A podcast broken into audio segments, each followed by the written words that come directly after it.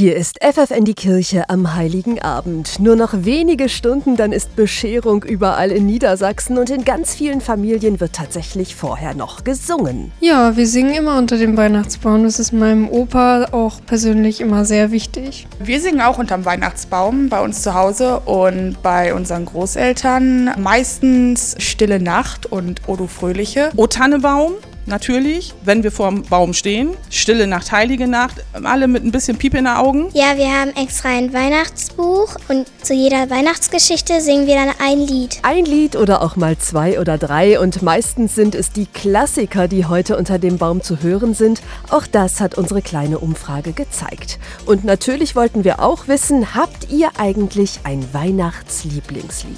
Zwei sogar. Einmal Stille Nacht, weil das bei uns in der Kirche immer im Dunkeln gesungen wird und ich das sehr schön finde. Und ein englisches namens Home Alone 2. Oh, Tannenbaum singen wir eigentlich immer. O du Fröhliche und Süßer die Glocken nie klingen. Sowas wie Last Christmas. Ja, ich mag sehr gern Jingle Bells. Wenn es nach Anna Tafel von der Hildesheimer Dommusik geht, dann sollten am besten alle Familien heute Abend mal zusammen singen, denn Singen macht nicht nur gute Laune, es schweißt auch zusammen, davon ist sie überzeugt. In jedem Fall fördert es natürlich irgendwie die Eltern-Kind-Bindung. Wenn ich was mit meinem Kind gemeinsam mache, ist ja klar. Das sind ja meistens auch Lieder, die über Generationen alle irgendwie zumindest in Teilen kennen. Das ist schon super irgendwie, dass wir diese Klassiker haben und die ja auch in den Kindergärten und den Schulen immer weitergegeben werden. Und hier kommt noch ihre ganz persönliche Empfehlung für alle, die nachher mit kleinen Kindern singen wollen. Also die Klassiker der Klassiker